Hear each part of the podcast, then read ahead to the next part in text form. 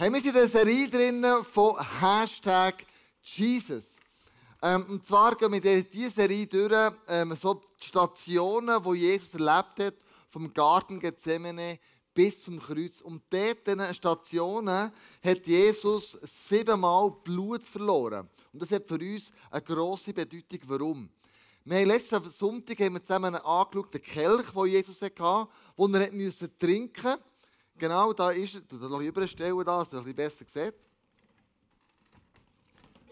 Upsla. Ähm, wo, wo, wo er hat die Bitterkeit gespürt, was Sünde bedeutet. Unsere Sünde, meine Sünde, deine Sünde, die Sünde der ganzen Welt, von allen. Und äh, wir haben letzten Sonntag das Abendmahl eingenommen, wo das eben ist austauscht wurde, der Kelch. Der Kelch, da ist sein Blut geflossen und die Vergebung von unseren Sünden eben. Und das ist ein riesen Wunder, was passiert ist im Garten Gethsemane, wo er Blut geschwitzt hat. Heute geht es darum, um das Wunder von der Erlösung. Und wir machen zwei Sachen auf dem Weg mit Jesus nochmal anschauen. Und zwar einerseits ähm, bei der Verhaftung im Garten Gethsemane und dann bei der Anklage. Also es gibt so wie, wie zwei Teile von heute, von heute ähm, dieser, dieser, dieser, dieser Message. Ähm, du musst dir vorstellen, wo Jesus verhaftet ist worden, ist es so gewesen, dass ähm, Tempelwach und römische Soldaten, man nimmt an, schätzungsweise 200 Soldaten, sie kommen mit Fackeln ähm, angeführt vom Judas. Er hat ja gewusst, wo Jesus ist. Jesus ist in dieser ganzen Woche immer im Garten Gethsemane, war, immer im Tempelberg ähm, und hat dort gebetet. In dieser, ganzen, in dieser ganzen Woche. Darum haben wir gewusst, hat Judas gewusst, wo Jesus an diesem Abend ist. Und er kommt mit 200 Soldaten, die bewaffnet sind, an um Jesus äh, zu verhaften. Das ist eigentlich fast ein bisschen wahnsinnig. Es hat ein kleines Kommando hat es wahrscheinlich auch gebraucht. Aber warum so viel? Es hat damit zu tun, was dort bei der Verhaftung passiert ist. Und zwar kommen sie und fragen, wer ist Jesus? Und da gibt er ihnen Antwort. Jesus wusste, was ihm geschehen würde. Johannes 18,4. Er ging ihnen entgegen und fragte, wen sucht ihr? Jesus von Nazareth erwiderten sie, ich bin es, sagte Jesus. Judas stand bei ihnen, als Jesus sich zu erkennen gab. Und als er sagte, ich bin es, wichen alle die 200 zurück und fielen auf den Boden. Hast du das schon mal gelesen? Ah, ja, so gut. Ich noch nie. Ich dachte, hä, wirklich? Da sind 200 übereinander gepurzelt, ein Sohu, Wabohu, wild und so weiter und so fort. Warum, warum gehen die am Boden? Äh, also, was, passiert da jetzt im Moment? Was ist, was ist crazy an dem dran? Und erstens müssen wir mal wissen, also, wir Jesus nicht gefangen in diesem Moment. Wenn du am Boden fliegst, kannst du mit Handschellen oder festlegen, unmöglich, oder? Und das Durcheinander, ein wildes Tohuwabohu. Und, ähm, und dann sagt Jesus eben noch einmal, noch einmal fragt er sie, wen sucht ihr? Und wieder antworteten sie, Jesus von Nazareth. Da denkst du, hä? Ich habe euch doch gesagt, dass ich es bin, sagte Jesus. Ähm, und offenbar wollte Jesus hier etwas mitteilen. Wenn er sagt, ich bin,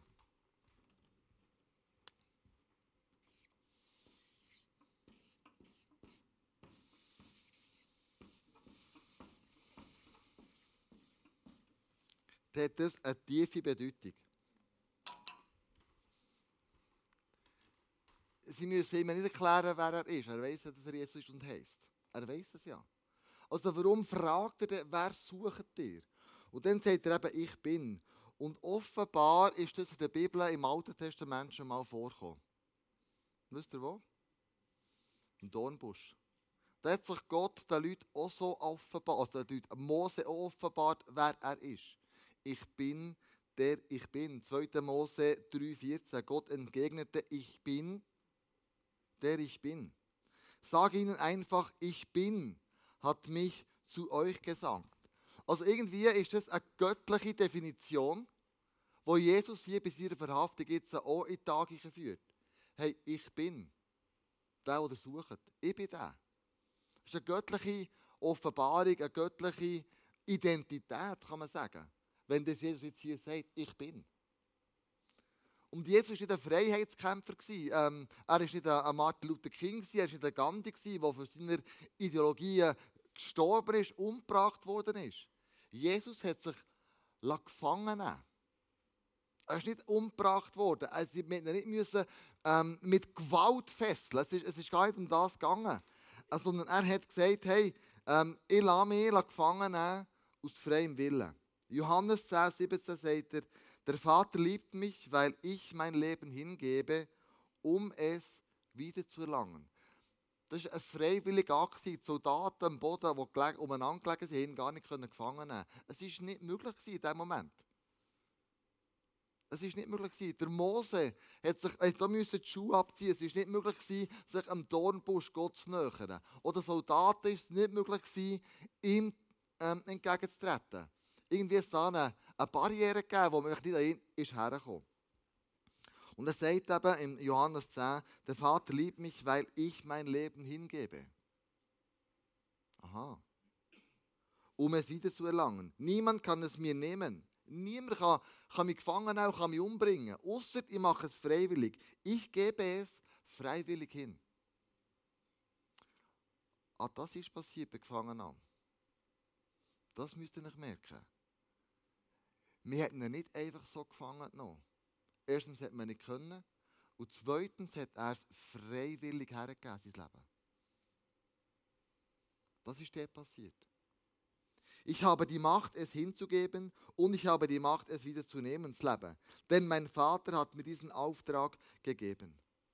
Also das musst du wirklich mitnehmen bei dieser Gefangennahme, mit der göttlichen Offenbarung gegeben. Und mit ihm nicht das Leben nehmen, mit ihm nicht gefangen nehmen, mit ihm nicht können und wer immer noch Gottes Sohn war. Was er gemacht hat, er ist freiwillig auf die Leute zugegangen und hat sich gefangen nehmen. Er hat sich gefangen nehmen. Er ist nicht gestorben wie ein Freiheitskämpfer. Dann kommt die zweite Szene. Ähm, in der Hektik innen, ganz rein menschlich, wenn du da Soldaten hast, die ihm plötzlich Fesseln anlegen, ähm, ist der Petrus ausgestiegen, hat ein Schwert genommen und hat ihm das Ohr abgehauen. Johannes 8, recht, recht makaber. Johannes 18,10. Plötzlich zog Simon Petrus ein Schwert und schlug Malchus, dem Diener, ist gut hören, dem, des hohen Priesters, das war der Diener, nicht der Soldat. Ein Diener vom hohen Priester, äh, das rechte Ohr ab. Und dann kommt der Jesus und sagt, hey Petrus, was machst du? Bist du wahnsinnig? Hör doch auf mit dem Seich. Und nimmt das Ohr und klebt dem Diener wieder her. Irgendwie so. Keine Ahnung. Genau. Mein Sohn, Dioli, ist ein Schreiner, der hat mir erzählt, wie einer von ihren Kollegen ähm, den Daumen abgesagt hat. Oder? Das suchst du irgendwo im Sack gemeldet, den Daumen, und gehst mit dem. Gut, das ist eine andere Geschichte. Aber irgendwie hat Jesus das Ohr auch genommen und hat tack wieder dran da. Mega cool eigentlich. Also wirklich crazy. Warum macht er das? Warum? Weil er sagt, am, am hohen Priester sagt er, ähm, ich reagiere im Fall nicht so, wie du jetzt wirst auf mich reagieren. Weil der Malchus, der ist dann zum hohen Priester gegangen mit dem, mit dem Ohr, das wieder angesetzt war. Und er hat gesagt, hey, Jesus, das Wunder da an mir. Seinem eigenen Diener. Und er sagt, Jesus, ich mache das, weil, ich nicht, weil du jetzt gerade etwas anderes machen hoher Priester. Es im Johannes 18,14 steht, Kaiphas war es gewesen, der zu den Juden gesagt hatte, es ist besser, wenn einer für das ganze Volk stirbt. Der Priester, der Diener bringt seinem Priester eine gute Nachricht. Hey, Jesus hat mich gerettet. Jesus hat mir das Ohr wieder angeklebt. Und er, hoher Priester, nimmt ihm Jesus das Leben und sagt, ähm, ich mache es ganz anders. Und dann tadelt auch Jesus seinen Jünger. Der Petrus sagt, Petrus, was machst du? Hör doch auf mit dem Zeug. Weil checkt, Petrus hat immer noch nicht begriffen, wer Jesus ist in diesem Moment. Immer noch nicht. Wo er sagt in Matthäus 26, wisst ihr denn nicht, dass ich meinen Vater um Tausende von Engeln bitten könnte, um uns zu beschützen und er würde sie sofort schicken? Jesus sagt, hey, schau, ich bin, ich bin der Sohn von Gott, ich habe alle Macht, euch zu beschützen hier. Aber Gott hat einen Plan. Gott hat einen Plan, dass ich ins Kreuz muss gehen. Ich muss verhaftet werden. Ich muss angeklagt werden. Es ist ein Plan dahinter. Checkt ihr es eigentlich noch nicht? Also er tadelt seine Jünger. Und sagt, hey Jungs, habt ihr nicht, nicht checkt nicht, was ich hier mache. Ich mache es aus freien Stücken, freiwillig für dich und für mich. Und Jesus steckt die Hände aus. So stellen wir das vor. Und ähm, er lässt sich la, la, la, la fesseln. Aber Jesus ist nicht nur das Ausstrecken von seinen Händen für die Soldaten, es ist das Ausstrecken von den Hängen für dich und mich. Und sagt, hey, ich gebe mein Leben her für dich und für mich. Es ist das Ausstrecken, das Ausliefern. Und dann kommt das Verhör. Man äh, tut Jesus abführen. Man kommt mal zuerst zum, zum Schwiegervater vom, vom hohen Priester. Äh, und dann tut man ihn zum hohen Priester schicken. Es hat eben damit zu tun, wenn du willst, eine Anklage haben ist dann auch noch zum Pontius Pilatus und dann so, er ist hin und her gereicht worden. Warum? Wenn du einen hast, zum Tod verurteilen, hat zwei Anklagen gebraucht, ich gesagt ja, wir sind einverstanden, dass der zum Tod verurteilt wird und mit Jesus da hin und her gereicht. Und dann bei der Anklage passiert Folgendes. Ein Mann der Tempelwache, Johannes 18, 22, der dabei stand, schlug Jesus ins Gesicht und meinte, ist das eine Art und Weise, dem hohen Priester so zu antworten? Wo Jesus hat gesagt, du, äh, ich bin der, wo ich bin und wenn Gott das nicht will, zulassen hat er eh keine Chance. Gott lässt das zu. Und dann waren sie entrüstet, dass er gesagt hat, das ist Gottes Sohn. Und dann hat ihm irgendeiner eins baniert. Wahrscheinlich, wahrscheinlich, könnte man sagen, ist das hier das zweite Mal gewesen, wo jetzt Jesus Blut verliert. Bei dieser Anklage. Wahrscheinlich. Weil das war ja nicht nur einfach ein Klaps auf die Backen, sondern die hat man wirklich die hat man ausgepeitscht, die hat man traumatisiert, die hat man wirklich abgekanzelt. Ähm, und krasserweise ist genau diese Szene ist 700 Jahre vorher schon beschrieben worden. In Micha ähm, 4,14 steht: Jetzt aber zerraufe und zerkratze dich, denn man belagert uns und schlägt dem Richter Israels mit der Raute auf die Backe. Ein Richter Israel, äh, Jesus ist ja der Richter von Israel, hat man, hat man auf die Backe geschlagen. Das ist hier bei diesem Verhör passiert. Ähm, bei diesem Verhör passiert etwas anderes, ganz Wichtiges für dich und für mich. Bei diesem Verhör sagt der Jesus plötzlich nichts mehr. Er schweigt einfach. Er erträgt all die Anschuldigungen. Er erträgt all das, was man ihm vorwirft, was nicht wahr ist. Aber er erträgt das. Ähm, weil er muss schweigen, weil er schweigt für mich und für dich der Teufel hat so eine fiese Angewohnheit, das auch schon äh, erlebt, ich erlebe das auch immer wieder, dass er dir versucht, in irgendeinem Gebiet in etwas Falsches zu machen, irgendetwas, sei es Stolz, sei es nicht, sei Eifersucht, was immer es ist, und dann gehst du ihm auf den Leim und was kommt nachher? Die Anschuldigung. Ach, Leusel, du hast Pässer sein. Ha, geiler Pässer bist. Kannst du nicht einmal, was auch immer. Und ich denke mir wieder, so fiese Masche vom Teufel ist so wie bei Jesus hinten dran, ähm, tut ihm irgendetwas ein, ist ein geflüchtes Bild? Tut ihm irgendetwas einküscheln und versucht uns und dann klagt er uns an. Und die Anklage vom Teufel, die ist mega perfid. Zuerst Versuchung und nachher kommt die Anklage. Und Jesus sagt bei diesem Verhör nichts, weil die Anklage einfach über sich lässt. Er tut sich nicht, nicht rechtfertigen.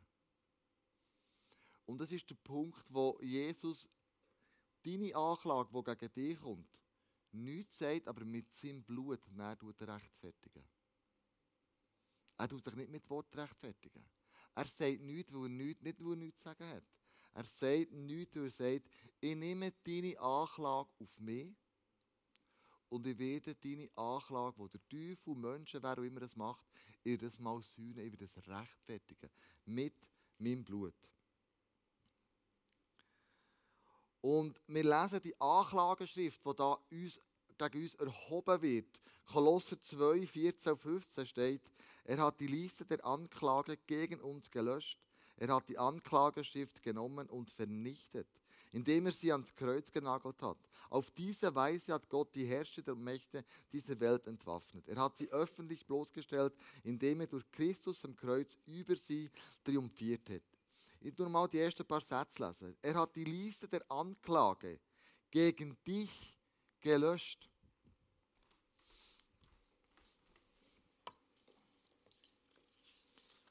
Zum Beispiel Anklage, du dir selber. Du bist stolz. Du lässt dir nichts sagen. Oder du lebst selber, ich bin stolz. Die Anklage hat Jesus das Kreuz genommen und gesagt, hey, das ist im Fall gelöscht. Jesus hat das Kreuz genommen, wenn, man, wenn, wenn du merkst, shit, ich habe eine Notlogik gemacht.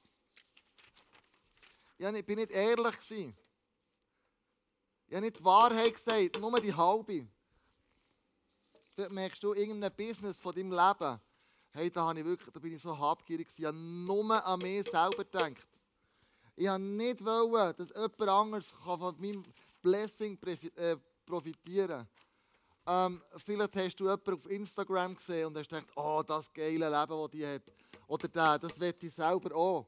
Und es kommt Eifersucht über dich. Du schaust den Nachbar an und merkst, ich bin neidisch, was der hat, will ich eigentlich auch. Du kannst die Liste x-fach weiterführen. Für all das hat der Beanklagte geschwiegen. Und gesagt, für das du angeklagt wirst, nehme ich das Kreuz. Und ich sterbe stellvertretend für dich am Kreuz.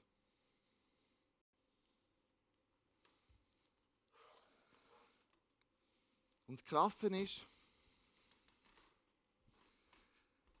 weil die Anklageschrift an dem Kreuz hängt, hängen sie ja nicht mehr an dir. Und wo kein Richter ist, wo keine Beweise da sind, wird auch niemand angeklagt und verurteilt. Jesus hat die Anklagerstift für dich und für mich genommen. Der Richter Gott, wo wir unser Leben irgendwann werden müssen verantworten, schaut dich an und sagt, gegen dich ist keine Anklage da. Irgendjemand hat das gezahlt. Ah, mein Sohn Jesus kennst du. Der hat auch für das gezahlt.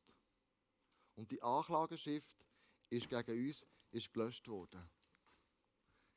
Interessanterweise, wenn wir das Geschenk annehmen, passiert Folgendes. Du kannst das Wort Ich bin jetzt für dich in Anspruch nehmen. Du kannst dich positionieren als Frau und als Mann. Jetzt kannst du sagen, du das gecheckt hast und das Jesus übergeben hast, kannst du Folgendes sagen. Du kannst sagen, ich bin ein Kind Gottes. Steht in Johannes 11, 2, 1, 12. Ich bin ein Freund Gottes. Ich bin gerecht gesprochen. Ich bin freigekauft und gehöre nun zu Gott. Ich bin ein Glied am Leib von Jesus Christus. Ich bin als Kind Gottes adoptiert. Ich bin erlöst und mir ist vergeben. Ich bin für immer frei von aller Verdammnis. Ich bin gewiss, dass alles zu meinem Besten dient. Ich bin auf ein festes Fundament gestellt, gesalbt und in Christus versiegelt. Ich bin gewiss, dass Gott, dass Gott das in mir angefangene gute Werk auch zu Ende führen wird. Ich bin ein Bürger des Himmels. Du kannst die göttliche Identität annehmen. Wenn du das dort hier akzeptierst und sagst, danke Jesus, was du gemacht hast. Du kannst Ich Bin auch brauchen. Du hast mit dem Kreuz, mit der Umkehr, hast du eine göttliche Identität angenommen. Und es geht darum, uns zu positionieren. Und manchmal kommt der Teufel und klagt uns natürlich wieder an. Und sagt, ja, aber bist du wirklich sicher, dass du ein Kind von Gott bist? Bist du wirklich sicher, dass alles dir zum Besten dient? Denk doch mal an all die Flüchtlinge. Also könnt ihr das wirklich... Da kommen tausend Fragen. Logisch. Immer wieder. Er klagt uns immer wieder an. Aber du kannst sagen, dass ich Jesus in meinem Leben angenommen habe, habe ich eine göttliche Ich Bin-Identität angenommen. Ich bin. Und die Frage ist, wie wir uns positionieren. Und das ist die Zusage, die Gott uns gibt. Aber er sagt hat er einen Anspruch an dich und an mich. Einen Anspruch, wo er sagt, hey, Du bist das Salz der Erde und das Licht der Welt. Du bist eine Rebe am Weinstock Gottes, mit Christus verbunden und befähigt, viel, viel Frucht zu bringen. Du bist ein persönlicher Zeuge für Christus. Du bist in Gott ähm, ein Tempel Gottes, in welchem der Heilige Geist wohnt. Du bist Gottes treuer Mitarbeiter. Und du kannst enden mit dem Bibelvers Philipper 4,13. Ich vermag alles durch Christus, der mich stark macht. Amen. Amen.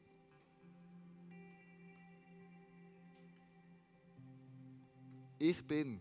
Göttliche Identität kannst du annehmen. Wer heute eine Taufe leben von der Jessica, und das ist genau das, was sie heute Morgen machen wird. Genau das wird sie machen. Sie steigt in das Taufbecken, in das Wasser rein und sie sagt, ich bin. Ich bin das Kind von Gott. Ich bin ein Freund von Jesus. Ich bin seine Familie mit dem Schritt ich geboren worden. Ich bin. Und ich wünsche mir, dass wir alle zusammen die göttliche Identität, ich bin, können annehmen. Egal wie die Umstände sind, egal was du Fehler, was du gemacht hast. Wenn du für deine Fehler ist Jesus gestorben am Kreuz. Gib es ihm ab. Und sag Jesus, sorry, ich habe es nicht geschafft. Wieder im Teufel auf den Leim gekrochen. Aber ich positioniere mich heute als Kind von dir. Ich bin. Und das steht mir zu, die göttliche Identität. Lass uns zusammen aufstehen, lass uns zusammen beten und lass uns das zusammen annehmen.